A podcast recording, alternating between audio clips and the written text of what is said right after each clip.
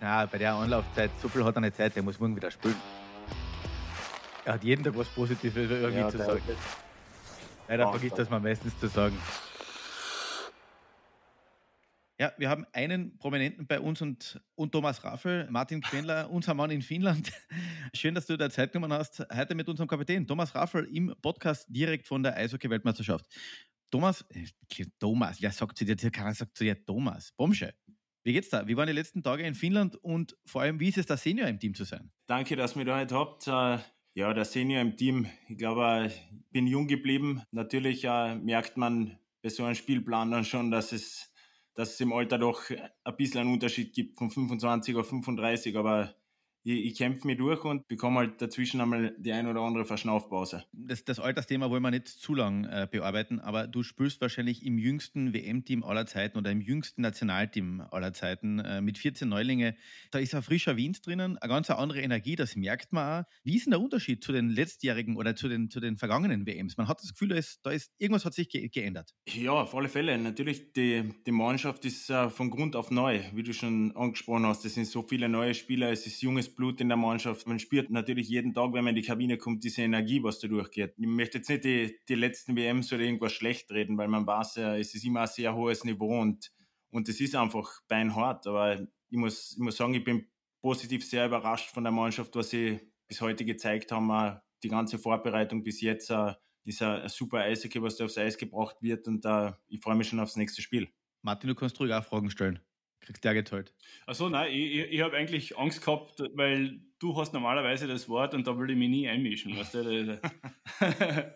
ich bin einmal super happy, dass der Bomsche, ich meine, das, wir, das haben wir vielleicht eingangs zu wenig erwähnt, dass er an einem freien Tag da bei uns sitzt und mit uns da Schmäh führt. Du weißt, das ist Eishockey-WM, es ist jetzt, um, die Jungs haben ein bisschen einen Stress. Zumindest, wir haben vorher ein bisschen gesprochen, du hast, habe so ein bisschen mentalen Stress, oder? Es ist halt, es geht halt auch ein bisschen auf die Psyche, oder? Dass man diesen Spannungsbogen haltet, oder? Das ist ja nicht ohne. Ja, natürlich ist das ein Faktor und ich glaube, das ist der Faktor, was halt nach außen am wenigsten sichtbar ist, weil jeder weiß, dass es physisch, wenn man jeden zweiten Tag spielt oder sieben Spiele in zehn Tagen, dass es körperlich sehr anstrengend ist, aber ich glaube, die, die größere Schwierigkeit ist einfach das Mentale, weil man muss sich auf jedes Spiel vorbereiten wie auf einen Krieg. Natürlich, wenn man jetzt schaut, wie wir in die WM gestartet sind gegen die Schweden, gegen USA, das waren unglaubliche Spiele und da die Resultate umgepasst. Und dann äh, bekommt man natürlich dieses Hoch, man fühlt sich unglaublich und dann spielt man gegen Norwegen und auf einmal steigen auch die Erwartungen. Und dann darf man nicht vergessen, das ist, das ist trotzdem eine sehr gute Mannschaft. Und dann klappt es halt mal nicht so. Und da muss man einfach schauen, dass man die Mannschaft zusammenhaltet und dass wir da nicht aufgeben, dass man jetzt einfach Ich meine, gestern die Norweger, die sind ja voll auf den Körper gefahren. Wie schwierig ist es da für einen Spieler dann wirklich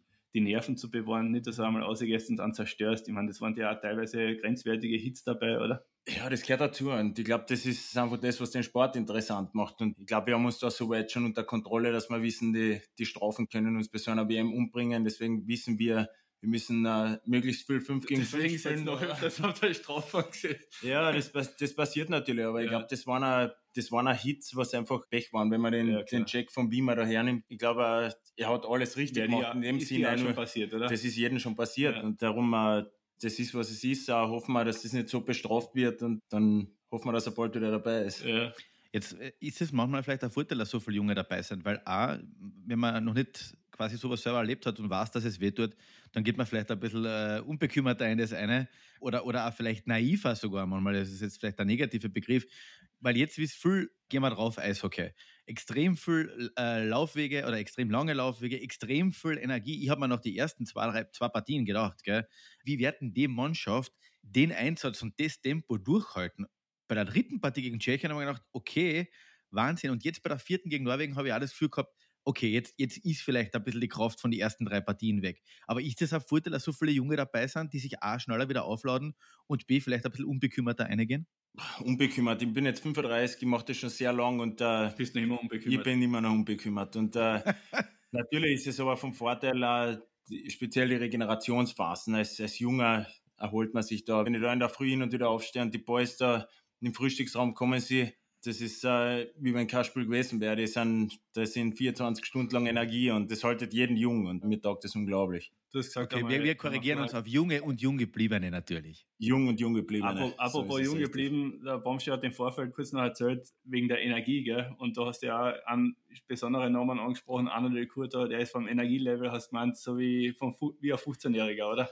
Ich habe selten so einen Menschen kennengelernt, also es ist ein, ein Unikat. Und äh, wenn, man, wenn man schaut, was er für eine sportliche Erfolge feiern hat können in der Schweiz als Head Coach, da braucht man nicht lang, bis man sieht, was da im Hintergrund, hin, im Hintergrund passiert. Also jeden Tag in der Früh aufs Neue denkt man sich, boah, also am liebsten würde in sein Reitpass schauen und dann mal schauen, ob da das Alter passt, weil die, die Energie, was der hat. Zirk die Finger wieder aus der Steckdosen.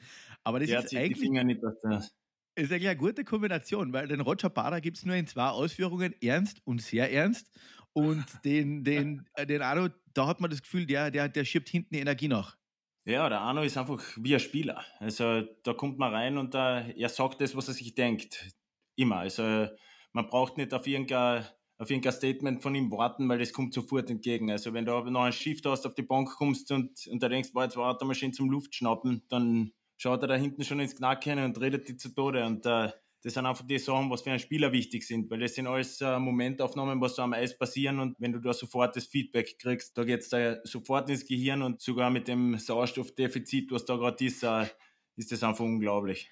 Äh, mit Martin haben wir geredet, sonst, wenn Österreich in Weltmeisterschaften eingegangen ist und wir gegen Große gespielt haben, Schweden, USA, Tschechien, war immer so das Motto, Hauptsache wir verlieren es nicht hoch. Also ehrenvolle Niederlage ist schon fast ein kleiner Sieg. Gegen Tschechien hat man das Gefühl gehabt, na, das war nichts mit einer ehrenvollen Niederlage. Na, das reicht uns nicht, wenn wir sagen können, wir haben nur 0-1 verloren. Die Energie ist zum Ende hin immer mehr angestiegen. Das habe ich noch von keiner österreichischen Mannschaft gesehen und ich schaue schon ganz lange Eishockey zu. Warum auf einmal? Ja, natürlich, ja. In, in, Österreich entwickelt sich das Eishockey weiter und man darf nicht vergessen, die jungen Spieler, was wir in der Mannschaft haben, wie ein, wie ein Marco Kasper, ich meine, die, die sind Weltklasse-Talente und äh, man, es hat immer einen Grund, äh, wenn man Marco anschaut am Eis, äh, der hat keinen Respekt. Da ist egal, ich, ich, bin mir sicher, der kennt die Namen von den Schweden nicht, was auf die Leibeln stehen. Ob da Eckmann Larsen ist oder egal, egal wer das sein mag, äh, der sagt sportlich keinen Respekt. Was, was, weil du keinen Respekt gesagt hast, was, was war da? Das war, glaube ich, entweder äh, in den letzten Tagen irgendwo bei einer Partie. Der Schiri hat ihn hingeholt, das war nach dem Abpfiff, das sieht man im Fernsehen noch nicht hat mit ihm, hat auf ihn eingeredet, was war da? Ja, da hat, da hat er halt vom Schiedsrichter ein kurzes Hearing gekriegt, wahrscheinlich, ja, weil er, weil ihm irgendwas nicht gepasst hat und der das halt außer gesagt hat. Und natürlich dann, wenn man das zu Spielern sagt, wie ein Eckmann Larsen, die halt schon ein gewisses Resümee haben und eine gewisse Erfahrung, die verstehen das halt auch nicht, dass da ein, ein Gittermensch auf einmal so entgegenkommt. Aber genau das macht ihn gut. Und du darfst nicht vergessen, so wie der Marco, er, er hat einen Respekt. Also er weiß genau, wo er steht und am Eis ist es genau, hoffentlich ändert das sich nicht und dann wird es eine steile Karriere. Beeinflusst das auch, wie er in der Kabine ist? Weil du sagst, kein Respekt und so weiter von Gegner. Ist er in der Kabine da ähnlich oder ist er in der Kabine, wie ist er da? Er hat einen Respekt. Also wenn du, wenn du ihm was sagst, er Also vor dir hätte ich auch Respekt in der ja. Kabine, aber... Nein, ich werde... Äh, Weil er so groß ist. Es ist einfach, du merkst bei ihm, dass er, er ist wie ein Schwamm. Was er, er fängt überall die positiven Sachen auf und mixt das zusammen. Und er ist einfach eine Kombination aus so vielen Spielern und äh, es ist unglaublich. Und ich glaube, dass es sehr gut ist für viele andere junge Spieler. Wenn man unser Team anschaut, ist es trotzdem wahrscheinlich 70 Prozent der Mannschaft sind, sind Spieler, die in der österreichischen Liga in ihren Teams keine tragenden Rollen spielen. Und auf einmal kommen die zum Nationalteam, spielen Vorbereitung gegen die Tschechen, gegen die Finnen und spielen dort. Ich, ich habe am Anfang gedacht, die singen richtig. Wie können wir gegen die Nationen was du redet jeder von Mannschaft hin, Mannschaft her. Das sind Spieler, die du in der österreichischen Liga teilweise das ganze Jahr nicht siehst, weil so sie so wenig Eiszeit haben. Und ja, ich hoffe einfach, dass das ein bisschen in die Köpfe in Österreich geht und man einfach äh, österreichische Spieler mehr forciert. Und, aber wir, haben, wir, haben mit Martin, wir haben mit Martin darüber geredet, dass Spieler, die in ihren eigenen Verein ein Powerplay nur von Erzählungen kennen, vom Bankerle ganz rechts außen raus mit Nicolo, die auf einmal da Powerplay spielen und Weltklasse Powerplay spielen gegen Leute, die 500 NHL-Partien in die Viers haben. Also das ist schon... Es ist wirklich durch die Bank. Es ist, ich, ich könnte jetzt keinen Namen hervorheben, der nicht äh, eine hundertprozentige Steigerung von Beginn des Nationalteamcamps 1 bis, bis jetzt gemacht hat. Äh, Das ist ein Wahnsinn. Und das, das spiegelt einfach wieder, das Wichtigste ist ein Vertrauen. Und wenn die Jungs das Vertrauen kennen, äh, zahlen sie es zurück. Und äh, das sieht man dann am Eis. Ist es vielleicht auch ein Unterschied, wenn du jetzt hernimmst, Meisterschaft dauert es halt lang, 44 Runden oder was, oder 52, 56 Runden. Und bei einer Eishockey-WM bist du halt fokussiert auf acht Partien. Weißt du, ich meine, das ist halt ein begrenzter Zeitraum. Ist, kann das ein Unterschied sein? Sicher ist der Zeitraum begrenzt, aber es ist im Endeffekt was das Schlimmste, was passieren kann. Das Schlimmste, was passieren kann, ist ein Fehler. Und ja. Fehler passieren. Ja. Fehler, Fehler sind passiert in der USA-Partie, Fehler sind passiert in der Tschechien-Partie und Fehler sind passiert in der Norwegen-Partie. Und am nächsten Tag ist immer wieder die Sonne aufgegangen. Das heißt, da ich glaube einfach diese, diese positive Atmosphäre, was wir in der Mannschaft haben. Wenn einer einen Fehler macht, sind immer viele Leute am Eis, die das ausmerzen können. Und äh, das ist, äh, ich glaube, das zeichnet uns einfach aus, weil wenn wir von individueller Klasse ausgehen, hätten wir gegen diese Nationen keine Chance. Das Wie? ist so fair, ja. muss man sein. Es sind Spieler mit so viel Erfahrung und als Team können wir trotzdem einen Unterschied machen. Jetzt sagt man, eine gute Mannschaft, und das, das hat man bei, bei Deutschland immer im Fußball gesagt, eine gute Mannschaft wird im Turnierverlauf immer stärker. Man findet sich, man, man kennt auf einmal die Wege. Ihr habt eine relativ lange Vorbereitung jetzt miteinander gehabt. Wie viel ist denn noch drinnen? Weil ich glaube, der Manuel Ganal hat gegen Tschechien gesagt, wir haben gegen Tschechien, die ersten zwei Drittel waren die schlechtesten des ganzen Turniers und dann haben wir irgendwie die Kurven gekratzt und sind aufgestiegen. Wie viel Potenzial ist noch drinnen? Weil es warten ja noch schwere Partien. Es ist jede Partie schwer. Es kommen jetzt natürlich die vermeintlichen Partien, wo wir einfach die Punkte holen müssen. Und, äh, gegen Finnland zum Beispiel. Gegen Finnland, ja. und da müssen wir einfach so weit sein, dass wir von Spiel zu Spiel schauen und äh, einfach die Leistung aufs Eis bringen. Nicht so viel nachdenken. Das ist eben dieser Turniermodus, sieben Spiele, zehn Tage, da, da kann man nicht viel denken. Da muss man einfach reagieren. Man muss in der Früh in die Halle, es ist jeder bereit, man muss die die Ruhephasen, was man hat, muss man ausnützen, dass man dann äh, am richtigen Punkt dann äh, die Energie abrufen kann. Du bist jetzt ein, schon lang Kapitän und hast Weltmeisterschaft miterlebt. Was ist denn heuer anders in der Truppen, die du jetzt führst, als es zum Beispiel WM 2019 in Bratislava war oder auch 2018, als der Klassenerhalt geschafft worden ist? Was ist heuer anders? Was ist es ist, man darf kein Jahr schlecht reden, weil man weiß, man spielt gegen die besten Gegner und das mhm. gehört immer ein bisschen Glück dazu, wie vor allem, wenn man gegen die Schweden spielt und am Anfang gleich drei schnelle Knöpfe kriegst, ist natürlich eine schwere Partie.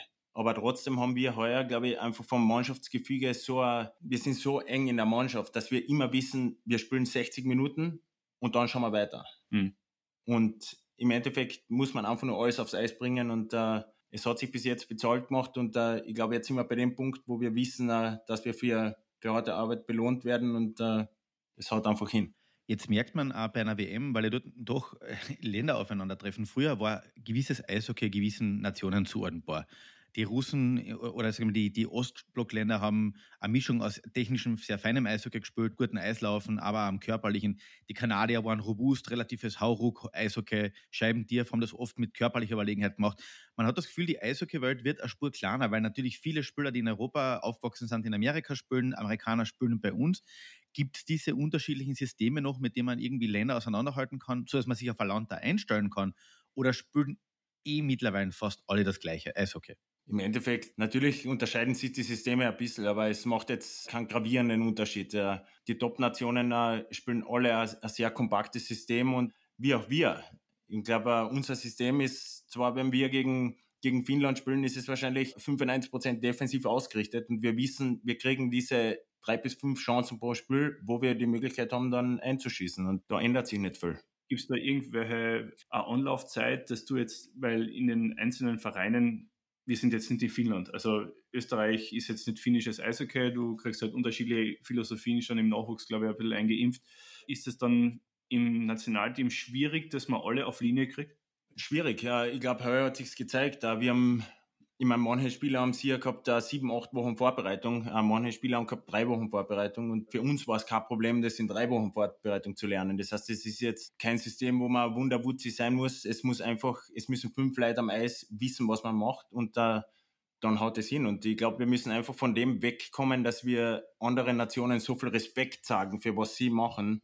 Wir kennen das auch. Mhm. Und das wissen die Tschechen jetzt das wissen die Schweden. Ich glaube, dass wir einfach gerade dabei sind, dass wir uns als Österreich, als Eishockey-Nation einfach ein bisschen einen höheren Stellenwert erarbeiten. Und es geht in die richtige Richtung und da müssen das wir heißt, du musst noch ein bisschen länger beim Nationalteam dabei sein und spielen? Ja, solange ich so jung bleibe, werde ich sicher dabei sein. Ich glaube, Eishockey ist meine Leidenschaft. Ich könnte mir nicht vorstellen, ohne Eishockey zu leben dabei noch und deshalb, ich bin einfach froh, jeden Tag, wenn ich die, mit den Jungs in der Früh in die Kabine gehe und einfach immer, immer positiv und so werden wir hier noch viel erreichen. Das wäre fast ein Schlussfrage, ein Schlussfrage gewesen, aber da müssen wir jetzt gleich weiter tun, weil nicht, dass er glaubt, dass er schon aufstehen kann und gehen. Gell? Was mir aufgefallen ist, und die haben, ich meine, mit Martin, wir bemühen ja zwischendurch die Statistik nach, die Mannschaft ist im Schnitt, das klingt jetzt blöd, größer geworden. Ich habe mir mal Vergleiche angeschaut, Nationalteams, das sind so fast zweieinhalb Zentimeter, die im Schnitt sind. Wenn man einen Huber und so weiter anschaut, das ist schon ein Unterschied, als wenn früher Aroli Kaspitz und, äh, und Adago Koch durch die Gegend gekurft sind, weil wenn die übereinander gestellt hast, ist sich genau ein Kanadier ausgegangen. Merkt man das schon auf internationalem Niveau, dass, es, dass die Spieler größer werden, aber auch beweglicher, weil früher hast du 1,1 Meter, 2 Meter, der ist hinten stand und gewartet, was passiert. Jetzt sind das die Leute, die feine Klinge führen. Ja, ich meine, ich will da jetzt an jemanden, der kleiner gewachsen ist, jetzt nicht schlecht reden. Natürlich ist es. Ist es ich schon, ich bin 1,75, weiß was ihr Natürlich ist es vom Vorteil, wenn man, wenn man die Skills hat und vielleicht den einen oder anderen Zentimeter mehr hat. Aber Trotzdem, ich glaube, wenn man an Dominik Heinrich anschaut, der spielt da mit, der könnte bei jeder anderen Mannschaft mitspielen. Das ist ein Top-Verteidiger und das heißt, die Größe hat im Endeffekt dann nicht so eine große Auswirkung. Vielleicht ist es so, dass die jungen Leute jetzt einfach äh, immer noch ein bisschen größer werden. Ich glaube, wenn man da einen Paul Huber anschaut oder, oder einen Marco Kasper, die sind, der Marco ist 18 Jahre und äh, in, der, in der Früh, wenn du in die Kabine kommst und sich der aussieht, glaubst du, der Mann steht vor dir. Das heißt, äh, die sind einfach halt schon, schon sehr weit körperlich und haben auch sicher genug in den Körper schon rein investiert, dass das jetzt so ausschaut. Mhm. Ansatz, den Dominik Heinrich hast du angesprochen. Ich glaube, man soll als Mannschaft nie einen außerheben, weil es unfair ist, weil, weil gerade bei der Mannschaft das Kollektiv wirklich wichtig ist. Aber der spielt ab Bomben-WM als einer der wenigen, der schon quasi im Nationalteam gespielt hat. Ich habe also selten einen so einen guten österreichischen Verteidiger gesehen. Sag ein paar Sätze zu. Ja, ich meine, mit dem Dominik spiele ich jetzt seit zehn Jahren in Salzburg zusammen. Ich kenne ihn schon sehr lange, spiele mit ihm zusammen und für mich war er immer schon ein hervorragender Eishockeyspieler. Und ich glaube, was ihnen jetzt einfach entgegenkommt, ist einfach diese Atmosphäre im Team. Es ist einfach so viel Spaß. Weißt, wenn, und wenn man etwas mit Spaß macht, wird man am Ende immer Erfolg haben. Und wir versuchen einfach, dass wir uns gegenseitig besser machen. Weißt, wenn man, die, wenn man jeden Tag in der Früh in die Kabine kommt, das hat jeder über jeden etwas Positives zum Sagen. Am Eis hilft man sich gegenseitig und ich glaube, es profitiert am Ende jeder von dem. Ist es ein Programm, was da der Roger gemacht hat, dass jeder was Positives über einen anderen sagt, weil davon, das kennt man ja von ihm, dass er immer so eine Motivationstricks und Spielhändler hat in der Kabine, oder? Der Roger oder macht sie das von Eihaus? es kommt viel von uns aus, es kommt viel vom Roger aus und natürlich ist es vom Roger der oberste Stellenwert, dass die Mannschaft passt. Es geht alles ums Team und das ist das, um das es geht. Man braucht da nie einen Spieler hervorheben. Ihr werdet vielleicht angefangen mit ein paar Spielern, aber wenn wir da noch ein paar Minuten reden, kommen sie die anderen auch noch. Und man ist immer nur so stark wie das schwächste Glied und das Glied ändert sich jeden Tag, weil es ist menschlich, dass man einmal einen besseren Tag hat, einmal einen schlechteren Tag und so ziehen wir uns einfach gegenseitig. Und ist bei mir genauso übrigens. Ich tue immer, was der mit Stefan, das ist mal eine Team, Teamgeschichte. Martin, Martin zieht mir auch immer mit. Er hat jeden Tag was Positives irgendwie ja, zu sagen. Leider vergisst das man meistens zu sagen. was die Torleute gesagt haben, und das war für mich ganz interessant, weil das war traditionell Schwäche, vielleicht übertrieben. Aber ihr, das Defensivspiel ist so abgeklärt, auch wie noch nie. Man hat das Gefühl gehabt, ja, man lässt, man lässt die Mannschaften zwar außenrum spielen, aber in der Mitte steht die Box sowohl quasi in der Unterzahl, aber auch 5 gegen 5. Ist da irgendwas Neues gekommen? Ist das ein Impuls vom Roger auch? Ist das einfach, weil die Eisläufer so stark setzt, dass man nicht immer diesen Schritt hinten Ich glaube, das ist eine Mischung aus allem. Natürlich ist uh, unser System darauf ausgelegt, wenn wir jetzt diese Mannschaften spielen, die Top-Nationen, wissen wir von vornherein, dass es wahrscheinlich hinauslaufen wird auf 95% Defensive und 5% Offensive. Deshalb müssen wir ein System spielen, wo wir in der Defensive möglichst kompakt sind, aber da jetzt nicht die, die Schweden durch die Zone jagen müssen. Das heißt, wir haben da einfach unsere Zonen und wir stehen kompakt und die Mannschaften haben natürlich einen größeren Buckanteil, aber im Endeffekt sieht man dann, dass auch die großen Nationen irgendwann mal zum Verzweifeln kommen. Ich glaube halt, dass wir uns, ich weiß nicht, wir haben auch eben darüber geredet, wir müssen jetzt dauernd den Baumstein damit konfrontieren, was wir alles geredet haben, gell, die letzten Tage. Das schaut auch so danach aus, oder? Na, aber stimmt das, dass jetzt die großen Nationen, ja, wir, wir haben jetzt gegen die großen. Man merkt, es fällt ihm jetzt gerade keine Frage ein. Deswegen werden wir ihm kurz von seinen Leiden erlösen. Dann werde ich noch eine Frage stellen. Dann kann bei dir der Hamster noch ein paar Runden weiterlaufen. Nein, das stimmt ja gar nicht. Ich hätte eigentlich eine Frage gehabt, aber du hast mich dauernd unterbrechen. Komm schon ganz kurz. Na, na, bei der Anlaufzeit, die man da, da haben wir, so viel hat er eine Zeit, der muss morgen wieder spielen. Sag mal von den Schiedsrichtern her, was das Niveau angeht. Jetzt wird immer gesagt, ja, in jeder Liga, es gibt, gute Schiedsrichter gibt es keine wenn du die Liga bei uns anschaust und wie auf internationalem Niveau angepfiffen wird, wo sind die größten Unterschiede? international wird einfach kleinlicher gepfiffen. Wir wissen es alle vom Start, wenn man zu einer WM fährt, dass prinzipiell einmal alles mit dem Stock. Haken, das wird alles sofort bestraft. Deswegen da ist einfach das Erste, was wir erreichen müssen, äh, ist es lieber einen Schritt mehr Eislaufen, dass man da einen Schläger nicht braucht. Sicher wird es trotzdem passieren, Schiedsrichter werden Fehlentscheidungen machen, das sind einfach Schiedsrichter. Schiedsrichter werden aber Fehlentscheidungen machen. Das ja, das wird, das wird kommen. Die, das sind auch noch Menschen. Ich meine, warum, Menschen, ja. wir machen Fehler, warum sollen die keine Fehler machen? Aber im Endeffekt ist es einfach so, wir konzentrieren uns überhaupt nicht auf das. Wir sind, wir wissen, dass wir ein Unterzahlsystem haben. Wenn es einmal eine Entscheidung gibt, die uns nicht passt, bleibt uns eh nichts anderes übrig. Ich, ich kenne keinen Schiedsrichter, der einmal irgendwas zurückgenommen hat. Deshalb, das sind diese Sachen, was wir einfach aus unseren Köpfen raustun. Wir beeinflussen das, was wir beeinflussen können und den Rest können wir eh nichts machen. Trotzdem, das wollte ich dir vorher fragen, aber das hat mir der Stefan unterbrochen und mir unterstellt, dass ich nicht Wieder vorbereitet die Frage. Das mir was, das Hamsterradl hat sich weitergedraht. Na, jetzt ist es mir wieder entfallen, nein, im Ernst. Jetzt haben wir die letzten Tage so ein bisschen geredet, haben wir gegen oder habt ihr gegen die besten Nationen zu gut gespielt und kann es so euch vielleicht auf den Kopf fallen? Oder was weißt du, wir, wir haben darüber schon so oft geredet, gegen die besseren Nationen Glanzlichter, Glanzleistungen abgeliefert und dann gegen die, was sind da, Norwegen, Lettland, äh, Großbritannien.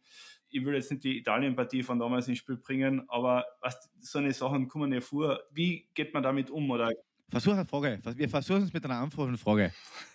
Nein, das, das war keine schlechte Frage, aber ich glaube, äh, im Endeffekt haben wir keine Wahl. Ob wir jetzt gegen die Top-Nationen gut spielen. man, man, merkt, was die, der, der Bomsche sitzt neben mir, der ist ein Kopf größer, das wirkt jetzt nur auf der Kamera anders. Aber ich sitze eh schon am Boden. Aber, aber ich habe einfach äh, massiven Respekt, was der, wenn da der, der, der, der Haken ausfährt, nachher geht es genau in die Nieren. Entschuldige. Na, aber, aber jetzt nochmal zu der Frage, wir haben da keine Wahl. Ob ja. wir jetzt dann gegen die guten Nationen gut spielen oder gegen die guten Nationen schlecht spielen. Wir haben einfach das losgezogen, dass wir die Guten am Anfang gehabt haben und äh, wir haben das gemacht, was wir beeinflussen können. Und im Endeffekt haben wir gegen die USA, gegen Schweden, gegen Schweden haben wir sehr gut gespielt, aber es ist im Endeffekt egal, ob wir 3-1 verlieren oder 9-1 verlieren. Nur ist es natürlich trotzdem das gewesen, dass wir die Chance bis zum Ende gewittert haben. Also es war bis zum Ende ein enges Spiel. Es hätte in beide Seiten herauslaufen können. Sie haben die Schweden mehr Spielanteile gehabt, bessere Torchancen gehabt.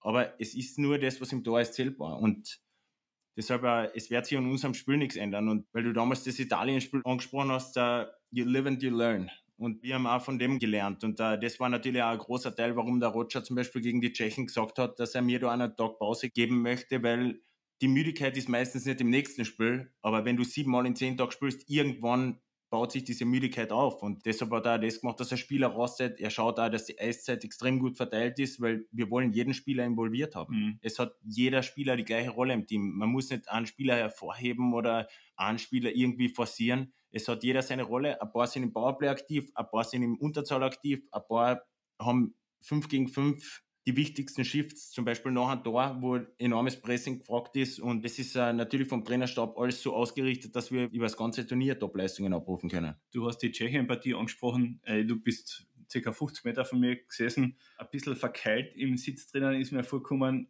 wie sehr hat das nachher geschmeckt? Oder sagen wir mal so, fangen wir mal so an. Hättest du damit gerechnet, dass die das noch ausgleichen und dann dass da der Turnaround oder das dann noch ein Sieg ausschaut? Erst einmal, das war sicher bis jetzt die anstrengendste, die anstrengendste Partie von der ganzen WM, weil wenn man auf der Tribüne, wenn man auf der Tribüne sitzt, da ist es brutal schwer, weil man natürlich der Mannschaft helfen will, aber ich habe, ich habe ein sehr großes Vertrauen in die Mannschaft gehabt. Ich meine, sie haben die, das ganze Spiel, das Spiel bei 1-0 gehalten. Und bei 1-0 ist, egal gegen wen du spielst, die Möglichkeit, dass du das Tor schießt und unentschieden ist, ist sehr hoch. Und dann, wie das Tor gefallen ist, hat man einfach gesehen, die, die Tschechen, die werden auch nervös. Auf einmal waren, waren die Spielanteile auf unserer Seite höher.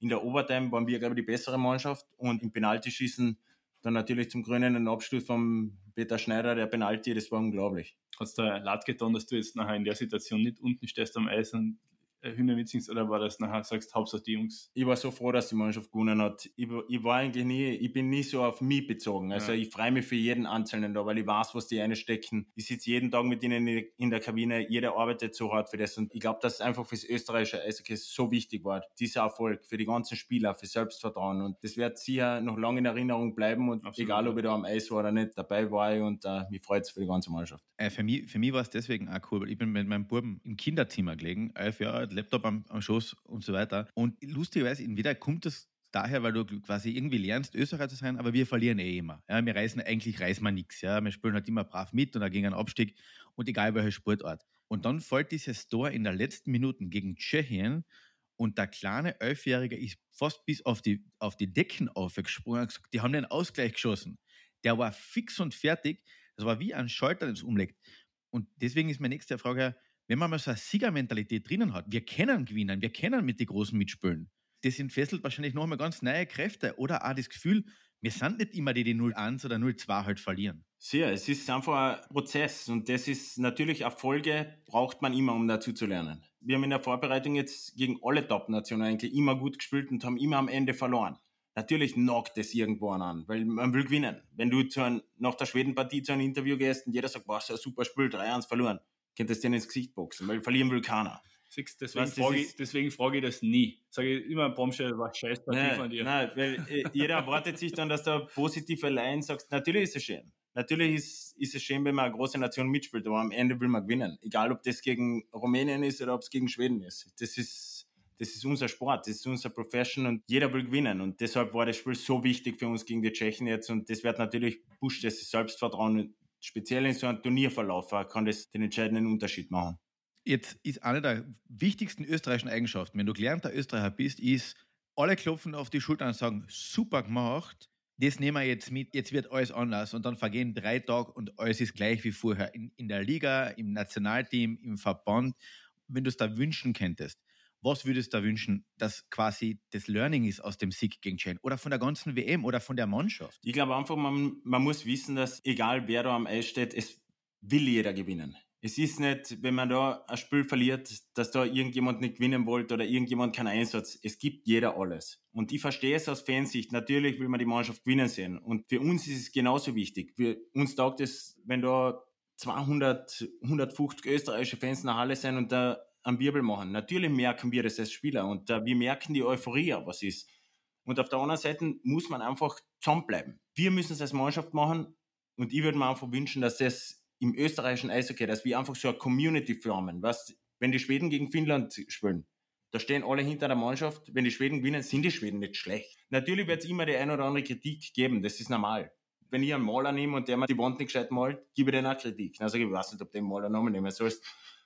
Aber trotzdem, man muss einfach, man muss dieser Zusammenhalt, das, das fördert das, einfach das, so. Das stimmt schon. Es wird oft einmal verwechselt, Kritik und destruktiv zu sein. Ja? Genau. Und beim, beim Eishockey sagt man auch oft, also ich kann, wie gesagt, ich berichte jetzt schon lange von den Eishockey-Weltmeisterschaften und das ist jedes Mal das Gleiche. Es ist gute Nachricht, gute Nachricht, gute Nachricht und dann ist schlechte Nachricht und dann ist komplett schlechte Nachricht, oder?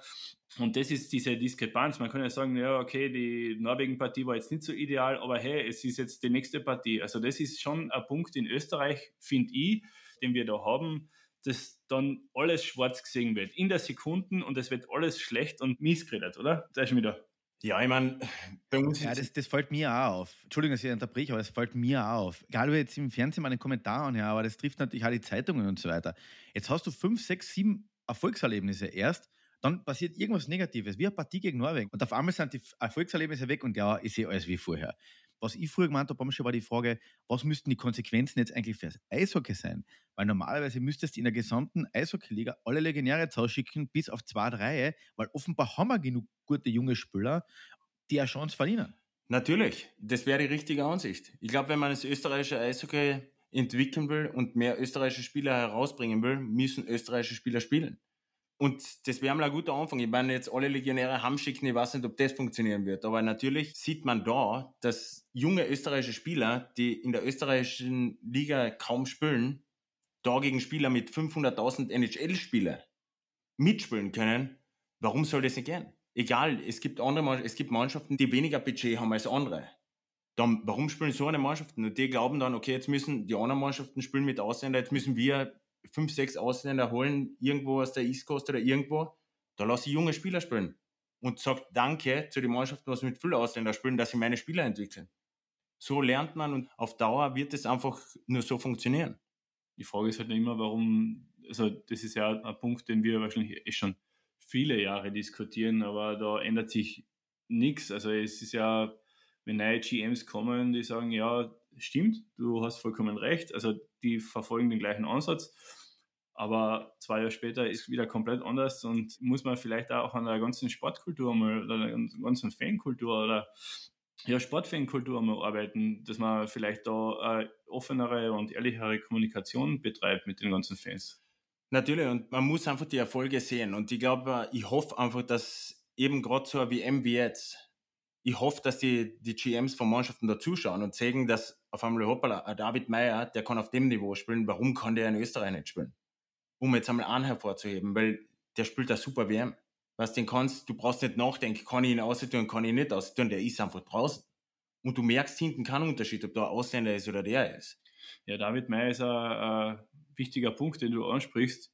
Muss man sich einmal vorstellen, David Meyer war beim KAC, ist da nach Linz geschickt worden, weil er beim KAC nicht eben gebraucht worden ist als dann so viele Verletzte waren beim KAC, haben sie ihn wieder zurückgeholt und teilweise hat er da sogar noch Stürmer gespielt. Also gar nicht als Verteidiger, sondern als Stürmer und spielt jetzt gegen die NHL-Spieler. Also das ist echt Wahnsinn und man merkt das nicht. Was du, Mann, das ist a, der ist voll da und ich habe jetzt von ihm noch keine Fehler gesehen bei dieser WM und das ist für mich dann immer so witzig, dass das, wie das Ganze zustande kommt und warum man da noch nicht mehr äh, Vertrauen einfach in die jungen Spieler einsetzt. Ne? Ja, das ist, das muss einfach irgendwo anfangen, weil auf der anderen Seite gibt es dann Spieler wie ein Brunner, der als Verteidiger zur Nationalmannschaft mitkommt, spielt gegen die Schweden Verteidiger, gegen die USA Verteidiger und gegen die Tschechen spielt der Stürmer. Ich weiß nicht einmal, ob dessen die Leute aufgefallen ist, dass der auf einmal Stürmer spielt und ich habe zugeschaut und habe gehört, er hat sein ganzes Leben lang Stürmer gespielt. Also die Leute brauchen nur Vertrauen. Vertrauen, spülen, spülen, spülen und so entwickelt man sie und so werden sie besser und es ist immer nur eine Frage der Zeit, bis dann die, die Spieler über sich hinauswachsen. Ich habe heute gerade einen Anruf gekriegt, wie viele GMs, weil du das angesprochen hast, wie viele GMs jetzt in Tampere da sind und sich die Spieler der Österreicher anschauen. Ich habe leider noch keinen einzigen gesehen. Also das ist auch irgendwie, das sagen natürlich alle GMs, ja, kann ich eh im Fernsehen anschauen, aber ist natürlich immer was anderes, ist auch für uns Journalisten was anderes. Entweder bist du dort vor Ort, kannst mit den Spielern reden, du weißt du hast da immer ein bisschen einen anderen Zugang siehst die Spiele anders als im Fernsehen. Das ist unvergleichbar, aber das passiert eben Du, du, meinst jetzt aber österreichische, österreichische also Manager von österreichischen Vereinen, die sich die, sich die Partien genau. von, den, von den österreichischen genau, Spielern genau. anschauen. Das finde ich ein super Punkt, den du angesprochen hast.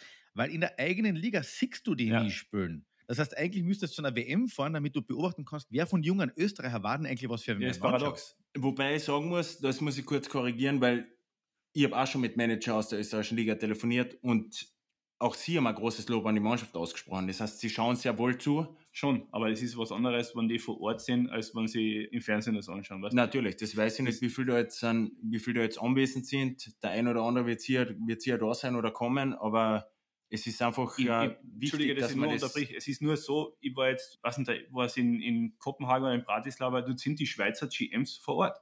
Ja. Die sind hin, schauen sich die Spieler ihrer Mannschaft oder der Nationalmannschaft an und reden dort auch mit den Nationalteamspielern. Und das ist einfach dort eine Community, die du vorher angesprochen hast, die dort aufgebaut wird. Und das passiert meines Erachtens in Österreich zu wenig, weil jeder irgendwie so in sein eigenen Mikrokosmos ist und seine eigene Suppen kocht, oder? Ja, ich meine, äh, ich bin trotzdem Spieler. Ich meine, das, das wäre jetzt für mich ein bisschen über den, über den Suppenteller raus, aber aber es wäre sicher der richtige Schritt, ja. dass da einfach jeder noch ein bisschen mehr involviert ist und einfach sich um österreichische Spieler noch mehr gekümmert. Ja. Es muss sich einfach noch mehr gekümmert werden. Ja. Jetzt gibt es einige Spieler, gerade in diesem Jahr oder allgemein, die sind verletzt. Manche sagen, okay, ich setze vielleicht einmal aus, die Saison ist ohnehin lang. Dein Bruder, der Michi Raffel, ist mit Dallas ausgeschieden, ist aber auch nicht nachträglich zum Nationalteam gekommen und hat gesagt, die sind vor eine lange Saison, ich, bin, ich muss mir mal quasi auskurieren, ich muss, wieder, ich muss wieder gesund werden. Glaubst du, dass solche Auftritte vom Nationalteam für viele Leute jetzt oder für viele Spieler, die vielleicht gezögert haben, ob sie noch ins Nationalteam gehen sollen, weil es ist trotzdem noch am Ende der Saison zusätzlich vielleicht wieder einen Kick geben können. Nicht nur, dass es eine Ehre ist für Österreich zu spielen, sondern dass man auch sieht, wir kriegen nicht nur immer eine am Hut. Hier ist es für einen Spieler viel mehr Spaß. Es ist jede Saison immer lang und ich habe auch schon Weltmeisterschaften gehabt, wo ich hingefahren bin und mir gedacht habe, warum habe ich mir das jetzt angetan? Was, du bist jetzt wieder da und kriegst eigentlich die ganze Zeit nur am Hut. Aber trotzdem, man, das sagt ja uns, wenn das Gefüge gut ist und man da herkommt. Das ist ja im Endeffekt wie Urlaub. Was, du bist mit den Leuten zusammen, mit denen gern was zum tun hast. Du darfst mit uns da sitzen. Ich darf mit euch da sitzen.